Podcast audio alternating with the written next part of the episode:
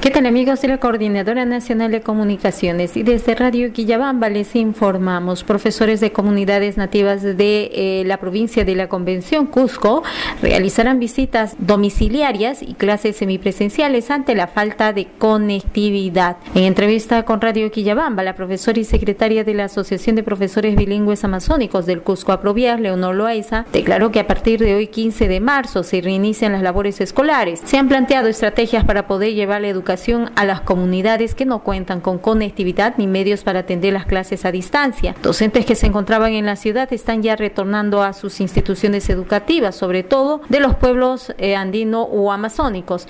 En este contexto se garantizó que el 95% de maestros del Alto y Bajo Urubamba se puedan adaptar a las medidas adecuadas y llegar hasta estas comunidades.